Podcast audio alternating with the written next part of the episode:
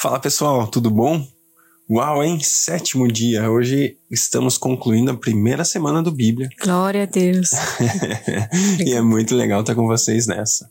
Muito bom. Pessoal, então é, vamos nessa. Então, hoje a gente vai ler Gênesis 13 e 14 e também Mateus capítulo 7.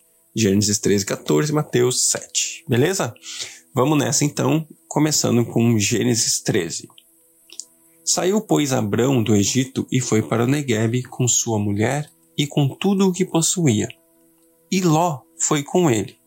Abrão tinha enriquecido muito, tanto em gado como em prata e ouro.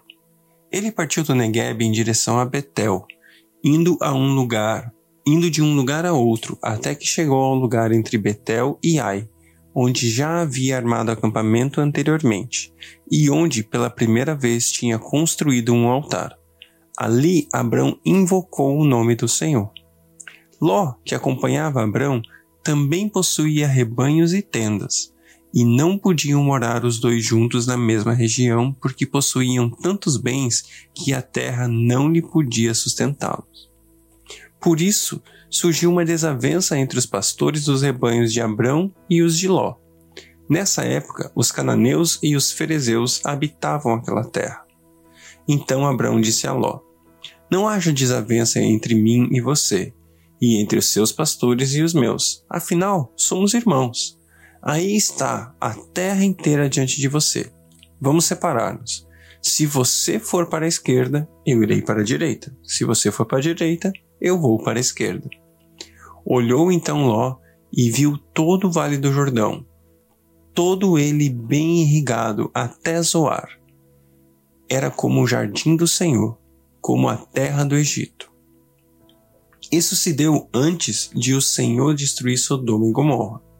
Ló escolheu todo o vale do Jordão e partiu em direção a leste. Assim os dois se separaram. Abrão ficou na terra de Canaã, mas Ló mudou seu acampamento para um lugar próximo a Sodoma, entre as cidades do vale. Ora, os homens de Sodoma eram extremamente perversos e pecadores contra o Senhor. Versículo 14. Disse o Senhor a Abraão depois que Ló separou-se dele: De onde você está? Olhe para o norte, para o sul, para o leste e para o oeste. Toda a terra que você está vendo darei a você e a sua descendência para sempre. Tornarei a sua descendência tão numerosa como o pó da terra se for possível contar o pó da terra, também se poderá contar a sua descendência.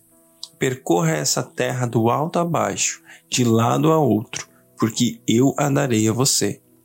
Então Abrão mudou seu acampamento e passou a viver próximo aos carvalhos de Manre, em Hebron, onde construiu um altar dedicado ao Senhor.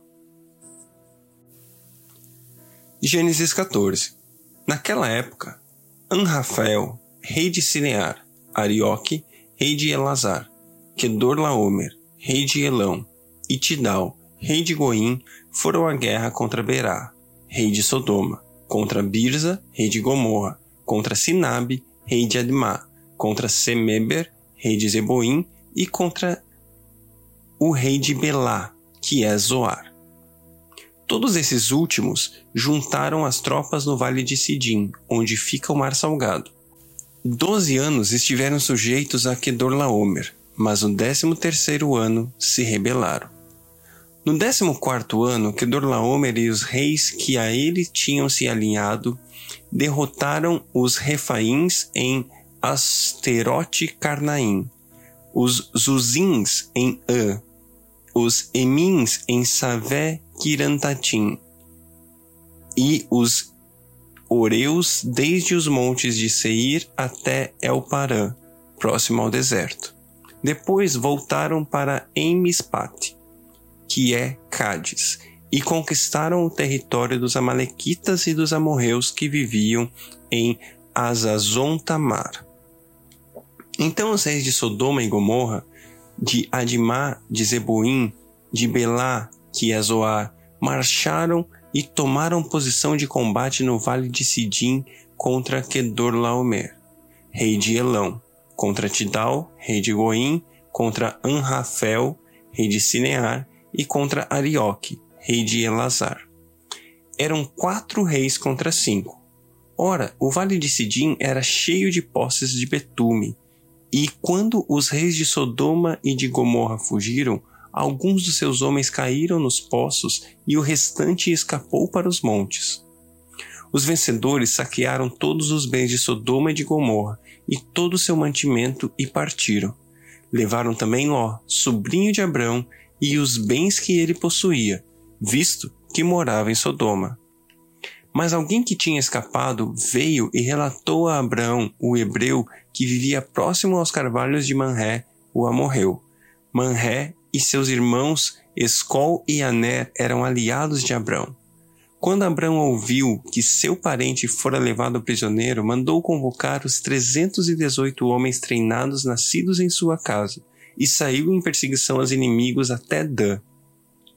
Atacou-os durante a noite em grupos e assim os derrotou, perseguindo-os até Obá, ao norte de Damasco. Recuperou todos os bens e trouxe de volta seu parente Ló com tudo o que possuía, com as mulheres e o restante dos prisioneiros. Versículo 17.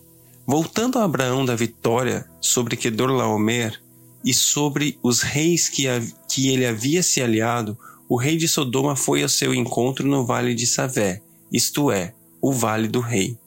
Então Melquisedeque, rei de Salém, o sacerdote do Deus Altíssimo, trouxe pão e vinho e abençoou Abrão, dizendo: Bendito seja Abrão pelo Deus Altíssimo, Criador dos céus e da terra, e bendito seja o Deus Altíssimo, que entregou os seus inimigos em suas mãos. Então Abrão lhe deu o dízimo de tudo. O rei de Sodoma disse a Abraão: Dê-me as pessoas que pode ficar com os bens. Mas Abrão respondeu ao rei de Sodoma: de mãos levantadas ao Senhor, o Deus Altíssimo, Criador dos céus e da terra, juro que não aceitarei nada que pertence a você, nem mesmo um cordão ou uma correia de sandália, para que você jamais venha a dizer: Eu enriqueci Abraão. Nada aceitarei a não ser que os meus servos comeram a porção pertencente a Aner, Escol e Manré, os quais me acompanharam que eles recebam a sua porção. Mateus 7 Não julguem, para que vocês não sejam julgados, pois da mesma forma que julgarem, vocês serão julgados, e a medida que usarem também será usada para medir vocês. Por que você repara no cisco que está no olho do seu irmão e não se dá conta da viga que está no seu próprio olho? Como você pode dizer ao seu irmão: Deixe-me tirar o cisco do seu olho, quando há uma viga no seu? Hipócrita, tire primeiro a viga do seu olho, e então você verá claramente para tirar o cisco do olho de seu irmão.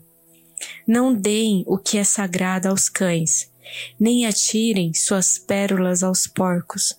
Caso contrário, estes as pisarão, e aqueles, voltando-se contra vocês, o despedaçarão. Peçam, e será dado. Busquem, e encontrarão. Batam, e a porta será aberta. Pois todo o que pede, recebe. O que busca, encontra, e aquele que bate, a porta será aberta. Qual de vocês, se seu filho pedir pão, lhe dará uma pedra? Ou se lhe pedir peixe, você dará uma cobra? Se vocês, apesar de serem maus, sabem dar boas coisas aos seus filhos, quanto mais o Pai de vocês que está nos céus dará coisas boas aos que lhe pedirem? Assim, em tudo, façam aos outros o que vocês querem que eles façam a vocês, pois esta é a lei e os profetas. Entrem pela porta estreita, pois larga é a porta e amplo o caminho que leva à perdição, e são muitos os que entram por ela. Como é estreita a porta e apertado o caminho que leva à vida, são poucos os que a encontram. Cuidado com os falsos profetas.